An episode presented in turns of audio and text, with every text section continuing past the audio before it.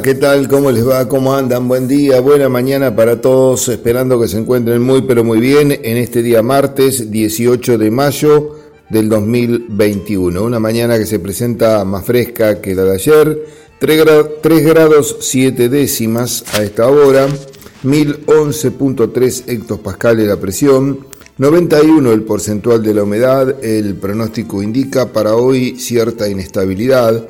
Entraríamos dentro de una zona de inestabilidad la cual eh, perduraría prácticamente durante toda la semana.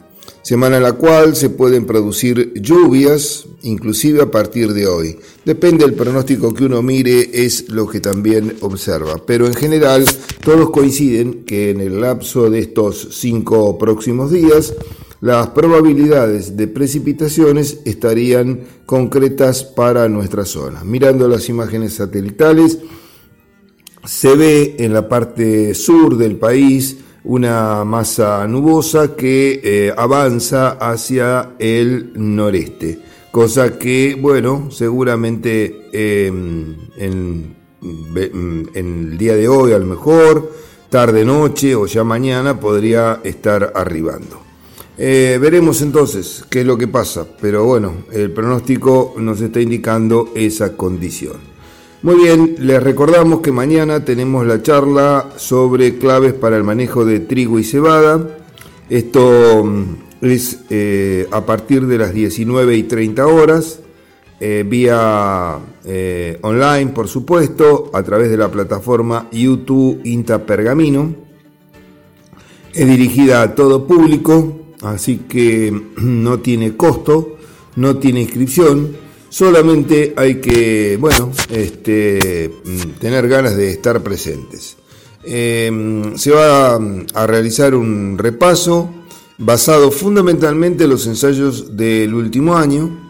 Veremos algunas tendencias, algunas eh, perspectivas que hoy por hoy eh, se están indicando. Veremos algo de semilla, lo que hace a calidad.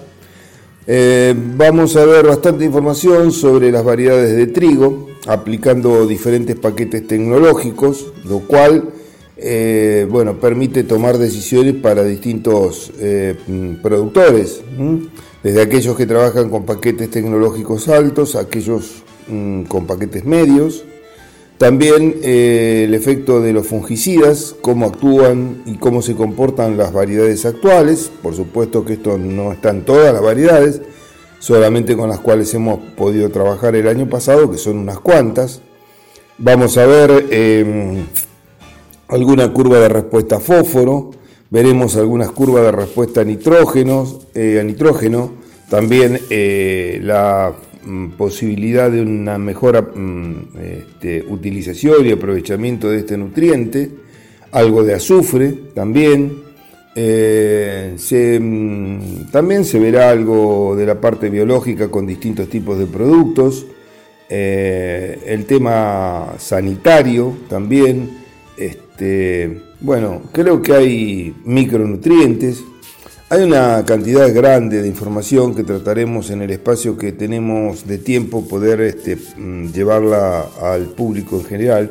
Y si no, bueno, será para las preguntas, porque ustedes saben que eh, la, este, digamos, la charla contempla la posibilidad de que eh, los participantes puedan eh, realizar las preguntas a través del chat que la misma plataforma tiene o a través de una línea de WhatsApp que tenemos habilitada para tal efecto.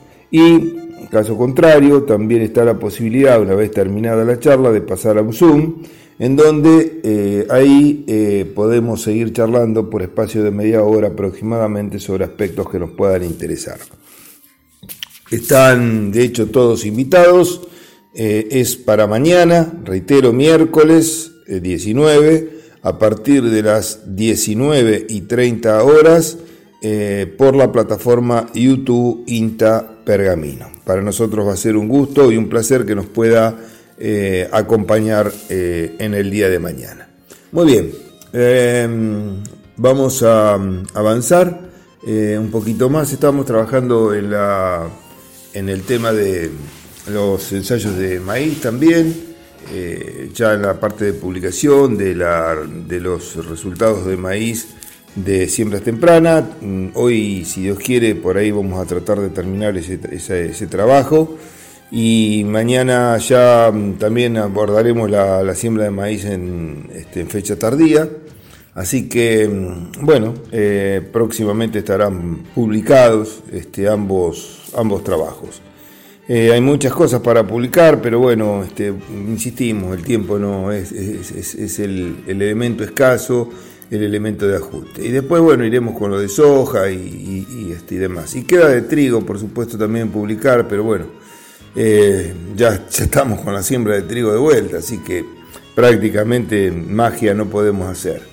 Y hablando de soja, que recién comentaba, eh, hay una noticia que hablan de un trabajo de mejoramiento genético que han permitido obtener sojas con mayor contenido de proteína. Saben bien que la, soja, bueno, es un cultivo que mm, este, las personas de más, eh, con más años en el cultivo y demás, y aquellos que han trabajado más en la parte, digamos, más cerca de la, de la producción y la calidad de lo que el cultivo brindaba, eh, es una planta que mm, tenía un contenido de proteína bastante más eh, elevado, 39, 40% era común, Inclusive hay sojas que tienen eh, contenidos de proteína mucho más altos, inclusive 42, 43%, además de eh, contenidos de aceite también mayores. Con el correr del tiempo, eh, por distintas circunstancias, el mejoramiento genético fue llevando los cultivares que fueron saliendo hacia cultivares con mayor rendimiento. Esto mismo lo mismo que estoy comentando pasó en el trigo. O sea, este, el trigo eh, fue hacia, eh, desde cultivares que eran bastante sanos, cultivares que eran bastante tolerantes a enfermedades, eh, con contenidos de proteína importantes, gluten también, pero con rendimientos bajos, fue variando a través del tiempo este, hacia materiales con mayor sensibilidad a enfermedades, eh, materiales que requieren el uso de fungicidas, eh, a materiales con alto rendimiento, alto, muy alto potencial de rendimiento, y materiales con, eh, en muchos casos, baja calidad en proteína, gluten e inclusive peso hectolítrico. Hoy en día estamos en un punto más de equilibrio, en el caso de trigo, donde los materiales eh, bueno, tienen un rendimiento bueno a muy bueno, un contenido de proteína eh, medio, podríamos hablar ahí en el límite eh, de, lo que es la base de comercialización. Este, y bueno, por supuesto que si bien no es el 100% de ajuste, de proteína está ligado a gluten, por lo tanto un trigo con bajo nivel de proteína, difícilmente vaya a dar un alto nivel de gluten. Generalmente el gluten está formado por proteínas que son eh, gliadina y glutenina, eh, y bueno, que son las que predominan, ¿no? Y eh, normalmente pasa eso. Bueno, en la parte de soja también se ha trabajado y este, hay un grupo interdisciplinario este, integrado por eh, profesionales de distintos eh, eh, institutos, por ejemplo, la Facultad de Ciencias Agrarias de FICA, es la, abreviatura, de San Luis, este, también este, el INTA, a través del grupo de mejoramiento de Marco Juárez, bueno, en fin, este, hay diferentes profesionales, entre ellos eh, Susana Boloña, Elizabeth Rojas, eh, Diego Soldini, del INTA, Javier Gili, del INTA también, Ignacio Vicentín, Alejandro Carrió, que han trabajado y han obtenido eh, sojas no transgénicas con contenidos de proteínas superiores al 40-41%. Vamos a ir a una pausa venimos con los mercados y después en el próximo bloque eh, charlamos un poco de este tema. Pausa entonces, acá Forti 40 FM y junto al INTA. Enseguida volvemos, espérenos unos minutitos. Bueno, gracias Gabriel. Continuamos en este último bloque de Abriendo Tranqueras con el INTA y estábamos hablando de los eh, cambios que había sufrido la soja en lo que hace a la parte de calidad del grano, eh, fundamentalmente desde el punto de vista de proteína. Y eh, nuevos estudios que han aportado la posibilidad de obtener un grano con más calidad. Habría que ver, mm, este, porque el trabajo no lo explicita mm, muy bien, eh, cuáles son los rendimientos que se consiguen, porque en general hay una relación inversa entre lo que es eh, proteína y eh, rendimiento. Entonces no es que no se pueda obtener, y de hecho hay variedades o hay materiales dentro de los bancos de germoplasma con mucho contenido en proteína, pero cuando uno eh, evalúa el rendimiento son materiales de pobre rendimiento. Entonces, eh, salvo para algunas, eh, digamos, algunos nichos muy específicos, donde la proteína es pagada muy bien, bueno, el, resultado no es el esperado desde el punto de vista económico para un productor porque las diferencias son bastante notables. De todos modos, quiero contarles que un equipo de docentes, estudiantes, investigadores, lograron desarrollar una nueva variedad de soja convencional, es decir, no transgénica, denominada INTA FICA 5CXLX. Bueno, no le dé mucha bolilla a los nombres porque esto eh, no sé si la han inscrito de esta manera, sino bueno, entonces quedará como 5 FICA 5C. Por ahí el 5 podría ser el tipo de grupo que tiene, eh, lo desconozco, pero el nombre sería al parecer ese. Y esta variedad tiene la característica genética eh, diferenciada de generar mayor contenido de proteína y aceite en granos. La variedad alcanzada ha registrado valores de 41,5 de proteína y 23% de aceite y se destaca por la ausencia de factores antinutricionales y la eh, disminución de la eh, actividad de las tres enzimas el lipooxigenasas, que también le dan un sabor amargo, un sabor no agradable eh, para todo lo que es tanto alimentación humana como animal. Estas propiedades facilitan la digestión y absorción de los, eh, em, de los nutrientes a partir de los animales monogástricos como los, el humano, como el cerdo, como el pollo, eh, y una mejor palatabilidad de la soja Em, como decíamos, por ese sabor astringente, amargo que muchas veces eh, eh, eh, tienen. El proyecto que estamos comentando surgió hace 11 años en la Facultad de Ingeniería y Ciencias Agrarias de la Universidad Nacional de San Luis, a partir de una línea de investigación de ecofisiología del cultivo de soja en la provincia que concluyó en un convenio con el programa de mejoramiento genético que la Estación Experimental INTA Marco Juárez lleva.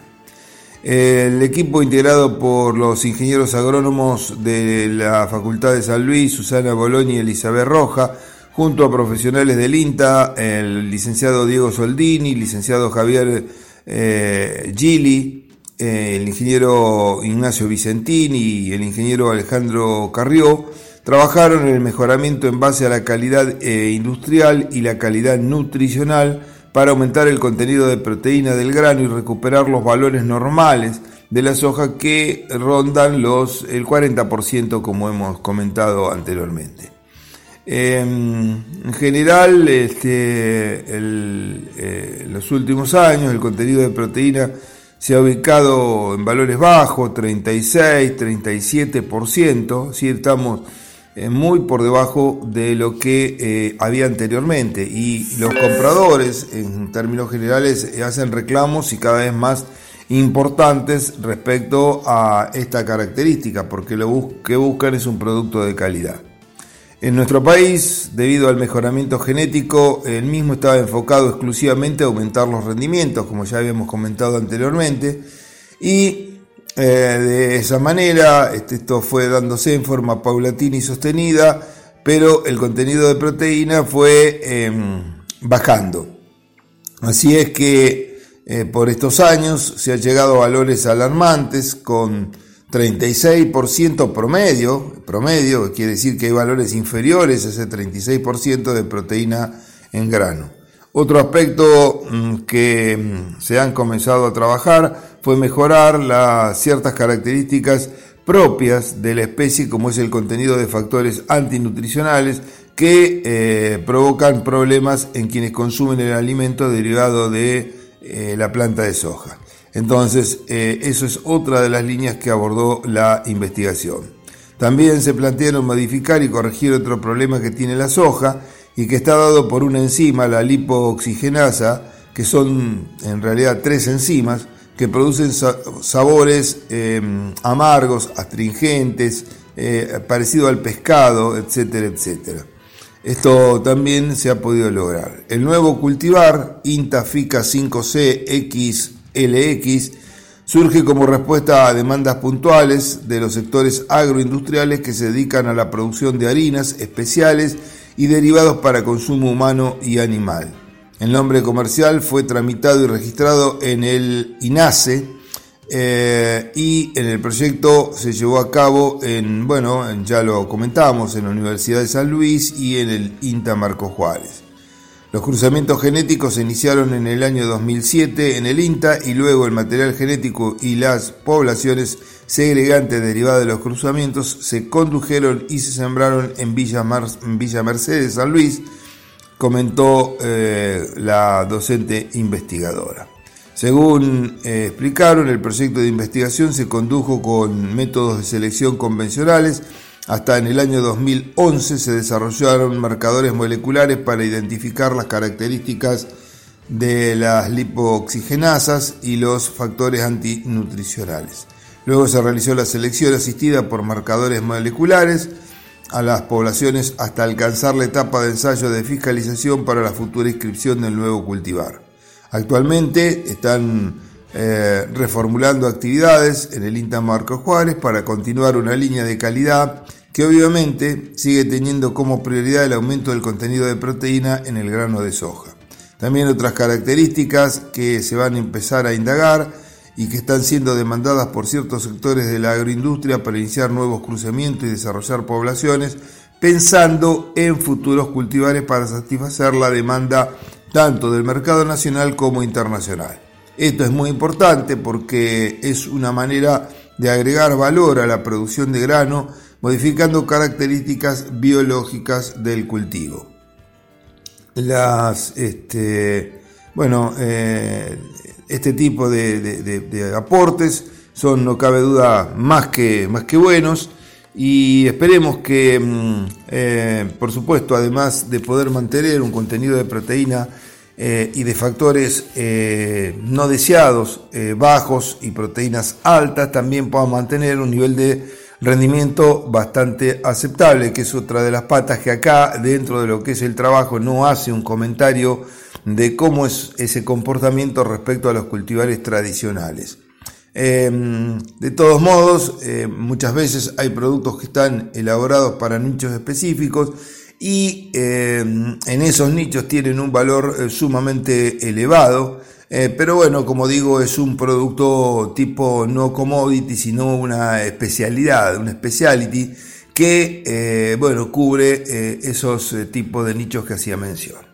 Así que bueno, nuestra felicitación a la gente que ha trabajado en pos de lograr eh, mejoras en el cultivo de soja, un cultivo que para la Argentina es sumamente importante para la economía de nuestro país. Con esto vamos poniendo punto final a esta entrega diaria, como siempre nuestro agradecimiento por la atención. Recuerden, mañana a partir de las 19 y 30 horas estamos a través de la plataforma YouTube INTA Pergamino con el quinto encuentro del ciclo de charlas y conferencias 2021. Estará el ingeniero Sebastián Gabaldá dando los tips en economías y mercados y quien les habla hablando sobre claves para el manejo de trigo y cebada. Lo esperamos, entrada libre y gratuita, 19 y 30 horas a través de la plataforma YouTube INTA Pergamino.